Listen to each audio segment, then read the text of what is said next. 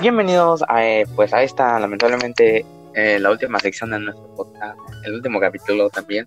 Entonces, eh, vamos a aprovechar por, al máximo esta última, este último capítulo. Entonces, en este último capítulo vamos a tocar sobre el tema de las salsas típicas de México.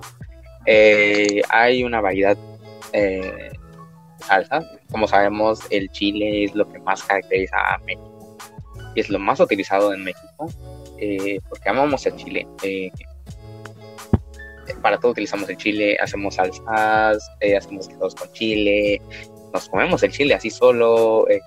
las salsas, pues, en este caso, pues se van a. se utilizan en los tacos, en quesadillas, muchas, muchas preparaciones se utilizan estas salsas. Entonces, pues la verdad es que son, son unas variedades de salsas que tenemos entonces, pero, así que vamos a hablar sobre esas salsas, la, las variedades que podemos usar. Y pues ahora vamos con nuestra compañera Maffer, que nos va a hablar eh, para la salsa verde, que es la, pues, la más típica y la más popular que todas hemos probado y escuchado. Y pues, así que háblanos, Maffer, sobre la salsa verde.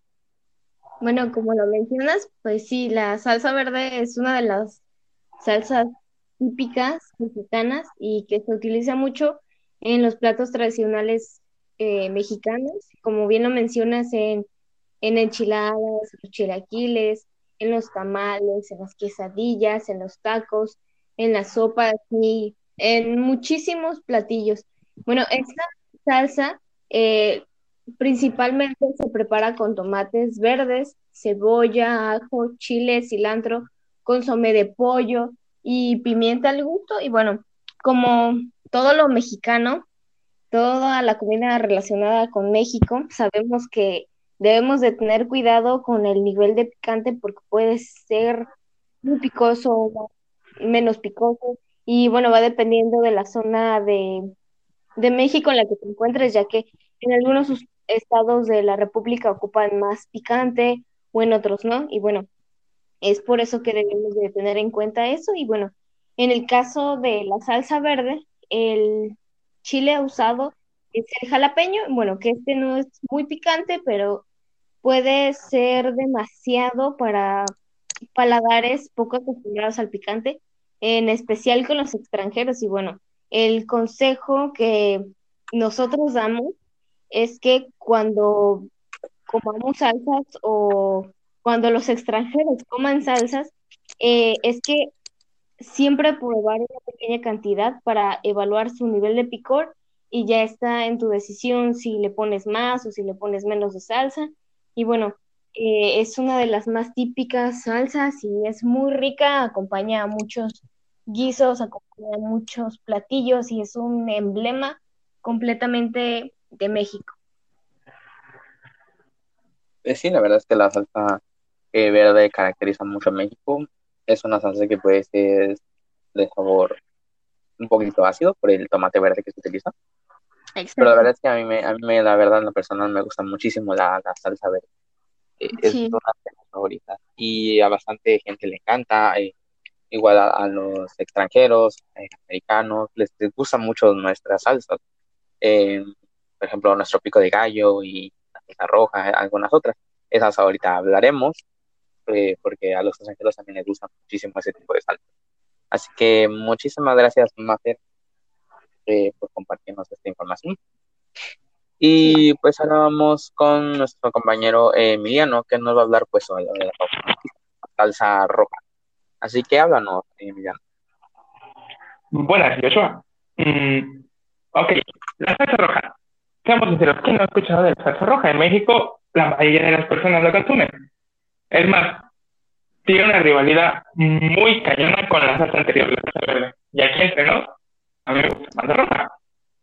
Eh, pero bueno, la salsa roja, la salsa roja en la comida mexicana está hecha con tomate, mm, tomate o se puede hacer con tomate rojo, molido con cebolla, ajo, cilantro, chile, sal y pimienta al gusto. Esta salsa roja se, se puede presentar en distintas variedades. Eh, Puede ser una salsa cocida, en este caso los ingredientes son cocidos y luego molidos. Puede ser asada, eh, en el cual los ingredientes son asados en un comal y posteriormente molidos. También puede ser una salsa cruda, que básicamente los ingredientes son molidos en crudo y directo para comer. Eh, también una variación entre diferentes variantes, vaya. O sea, se pueden combinar elementos asados con cocidos o crudos y así. O sea, básicamente tiene distintos procesos para, para hacerse, ¿no? Eh, en el caso de la salsa, el proceso de molido, eh, se, se, puede usar un molcajete o se puede hacer en la licuadora. Eh, en mi opinión, es mejor el molcajete, vaya, porque siento que el sabor es como más concentrado, ¿no? Conserva el sabor. ¿Tú qué opinas al respecto? Eh, pues la verdad es que eh, la salsa roja, pues, la verdad es que soy más de salsa verde, eh, pero la salsa roja también no, no la excluyo, también me gusta mucho. Y sí sé que se puede hacer así cocinada, se pueden primero tatemar los, los, los, los, este, los tomates y este o se puede comer así en crudo, la verdad es que en crudo no, no es tan buena, pero pues es, es bastante buena. es mejor cocinar. Eh, así que pues eso sería todo de tu parte. Eh, nada más déjame agregar algo rápido. Eh, después de que el proceso de molido se haya efectuado ya sea con molcajete de Ecuador, también podemos este, volver a cocer la salsa vaya en una cacerola con aceite. Eh, y pues solo cabe recalcar que la salsa roja se ocupa para alimentos bastante tradicionales en México. En este caso podrían ser las enchiladas o los dulces o el antojito como tacos. Y ahora sí, eso sería todo de mi parte. Ok, pues muchísimas gracias Emiliano por compartirnos esto. Y pues nada, eh, eh, gracias por estar aquí. Y pues ahora vamos con nuestro compañero David que nos va a hablar sobre la salsa macha, que también es, a mí me gusta un poco. Así que háblanos, David, sobre Hola, Yosha. Este, como tú dijiste, voy a hablar sobre la salsa macha. Este, bueno, la salsa macha en sí es originaria de aquí del estado de Veracruz. Digamos que es una salsa basada este, a puros chiles secos, em, en fritos con aceite, ajo, y algunos ingredientes como el ajonjolí, cacahuate o solamente los puros chiles secos. Eh, esta salsa en sí, pues muy ideal ahora sí en cualquier tipo de antojos o platillos aquí en Veracruz. Eh, hay otro tipo de salsa que es de que es casi es la misma, la salsa macha, pero es de Michoacán, pero allá ocupan la, ahora sí el chile, en vez de chiles secos, ocupan chile este de chipotle.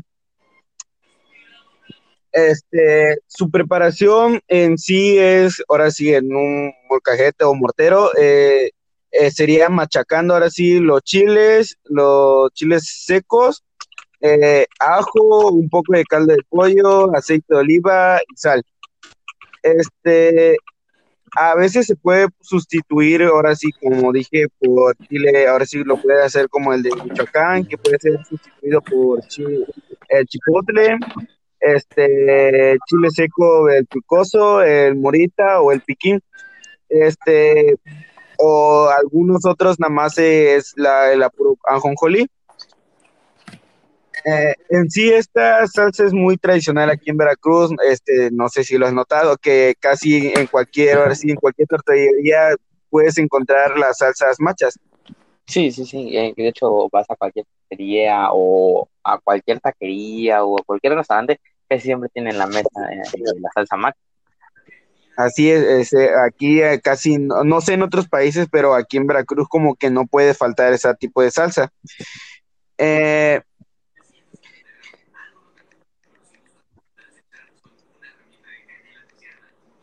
esta salsa es, digamos que es casi muy importante aquí en Veracruz porque es una de las principales casi, aparte de la salsa verde o roja que es casi por toda por todo México. Eh, a veces en sí aquí puede ser muy picosa o a veces no la puedes hacer muy picosa, es dependiendo de tu, ahora sí, de lo que te convenga a ti. O como, no sé, luego el turismo, ¿no? Que, que llega y se le hace ahora sí cualquier, este, de muy picosa, cualquier salsa. Ok. Eh, sí, sí sé que... ah, bueno, es dependiendo más, más bien como todas las salsas de, de qué tanto le chile le eches. Am, como dices, pues algunos los hacen con habanero, sé que otros los hacen con chile de árbol. ah, y con nada más el aceite. Hay unos que echan agua, eh, aguacate, perdón, eh, cacahuate y algo, ah, hay algunos que le echan algunas otras cosas eh, que hasta, la hacen un poquito más dulce. Hay demasiadas variedades sobre esa salsa, eso sí lo sé muy bien. Hay demasiadas variedades eh, sobre esa salsa. Entonces, pues muchísimas gracias por compartir esta información. Eh, y pues ahora vamos con eh, nuestra compañera Aurea, que nos va a hablar ahora sobre el pico de gallo. ¿De Ah, qué hola, háblanos? Hola, Joshua. Hola. Ah, pues mira, te voy a comentar, este, quién no conoce el pico de gallo, ¿verdad? Eh, su nombre este, es salsa pico de gallo, pero todos lo conocemos como que pico de gallo, pero en realidad es una salsa. Esta está conformada básicamente por cebolla, tomate, cilantro y chile. Esa la puedes, o sea, se hace súper fácil, se le puede agregar limón, este, sal. Este, esta receta de salsa es muy popular para las carnes, pollo asado, tacos, antojitos y pues esto se, se creó en México, pues. Y ahorita ya lo conocen, pues, gran parte de- de- del mundo, pues. Ajá, y es muy sencilla de preparar, además de que no necesita cocción. Todo es fresco y va picado. Y este, ah, y ya a la modernidad, ahora se le puede agregar aguacate picado, cebolla morada, cebollín en lugar de cebolla blanca, chile jalapeño, chile habanero. Y pues es una salsa que te da mucha, mm, eh, tiene textura, pues te da texturas al, al platillo, además que está muy buena y súper fácil de hacer. Sí, es- sé que es bastante fácil de hacer. La verdad es que, pues, eh, esa también igual a los, extranjeros le encanta, le encanta mucho, así al igual que el guacamole, les encanta muchísimo. Y, y es muy fácil de preparar y la verdad es que es combina con muchos alimentos, con los tacos de carnitas, eh, Ándale. la mayoría en tacos, la mayoría en tacos, pero también con a veces con tostadas, muchísima como el pescado también. Eh, Combina la verdad es que con muchísimos, muchísimos este, platillos típicos de aquí de México. Sí. Y yo la verdad no tenía conocimiento de que era una salsa también. Eh, es bastante interesante saber esto, Sí. este dato. Y pues muchísimas gracias por hablar pues, sobre ahora de, de esta Gracias a ti, salsa, este del Joshua. pico de gallo. Y pues muchísimas gracias por estar aquí. Eh, ahora vamos con nuestra compañera Carla, que nos va a hablar sobre la salsa de chile habanero. Que desde que oigo chile habanero sé que va a picar mucho. Entonces, así que Carla, háblanos sobre esto. Así es, bueno, esa salsa aporta mucho sabor y la verdad es que también eh, aporta un toque de picor. Y pues bueno, hay que tener un poco de cuidado si algunas personas no están acostumbradas a comer picante y todo eso. La verdad es que literal solamente de que a gotitas, porque puede llegar a ser una salsa muy rica, pero muy picante. Y bueno, Sí. realmente la preparación no es difícil. eh, se prepara con tomates, chile de habanero, ajo, cebolla, aceite. Puede llegar a orégano, también un poco de jugo de limón y sazonarlo con sal. Y eso es todo. La verdad es que es una salsa muy fácil de hacer y es muy rica. A mí en lo personal me gusta mucho. eh, me, me gusta muchísimo, pero pues sí hay que tener cuidado porque a veces los chiles salen un poco más picosos de lo normal, así que sí. Sí, sí, sí, eh, eh, la verdad es que una salsa de chile habanero, pues, cuando escuchas, él tiene chile habanero, uy, sabes que va a picar, porque el chile habanero es eh, como que los más picosos eh, que hay, y pues sé que ah, también eh, hacen varias salsas con eso, y pues también el chile habanero se acompaña con varias cosas. Entonces, pues muchísimas gracias, eh, eh, Carla, perdón, eh, por hablarnos sobre eh, pues, esa salsa de chile habanero. Y por último, eh, vamos con nuestra compañera Andrea, eh, que nos va a hablar sobre la salsa torera mexicana. Así que háblanos sobre esta salsa. Bueno, pues la verdad es que no hay mucho que decir acerca de la salsa torera. Eh, es una salsa muy sencilla. eh, es el complemento perfecto para carnes, pescados y aves. Y esta salsa se prepara con semillas de linaza, chile chipotle seco, chile de árbol, chile japonés, aceite de oliva, de girasol, del que tengas a la mano, sal y pimienta al gusto. Eh, a mi parecer tiene como esta consistencia parecida a una salsa espesita, aceitosa, eh, aparte de que tiene como matices mm, ligeramente ahumados porque y, y asaditos, ya que los chil, el- la linaza, los chiles eh, se tienen que asar antes de mezclarse. Y pues es básicamente todo, es una salsa muy sencilla, eh, no tiene como que mucha elaboración y sobre todo, a mi parecer y en mi opinión, siento que quedaría mucho mejor con carnes asadas. Sí, eh, sí, también siento que quedaría igual con carnes asadas. ¿sí? Pues muchísimas gracias. Eh, la verdad es que no tenía conocimiento sobre esta salsa. Bueno, más o menos, pero no me sonaba como del todo. Ahorita que explicaste, que ya me quedó un poquito más claro. Entonces, pues muchísimas gracias eh, por haber eh, estado en este último episodio de nuestro podcast. Y pues con este tema, pues damos por terminado. Eh, la verdad es que es bastante interesante saber eh, todo esto de los podcasts, sobre todo, perdón, todo esto sobre las salsas. La verdad es que es bastante interesante, pues, la variedad. Y hay algunas, muchísimas otras cosas más, pero por el tiempo de nuestro podcast no podemos hablar todas. Entonces, pero un gusto pueden eh, investigar ustedes por su cuenta eh, las otras miles de salsa que existen en México, porque son mucho, son muchísimo de comer salsa, muchísimo de comer chile. Entonces, comemos mucho chile. Entonces, si no eres de aquí quieres venir a México, eh, vas a ver que te vas a, vas a encontrar por todos lados salsa. La verdad es que la salsa nunca va a faltar en una mesa mexicana. Siempre va a haber salsa mexicana. Si falta es que no, o no comen chile o, o no es mexicana. Entonces, pues muchísimas gracias por habernos escuchado. Eh, me despido. Mi nombre es Joshua Ulibarri.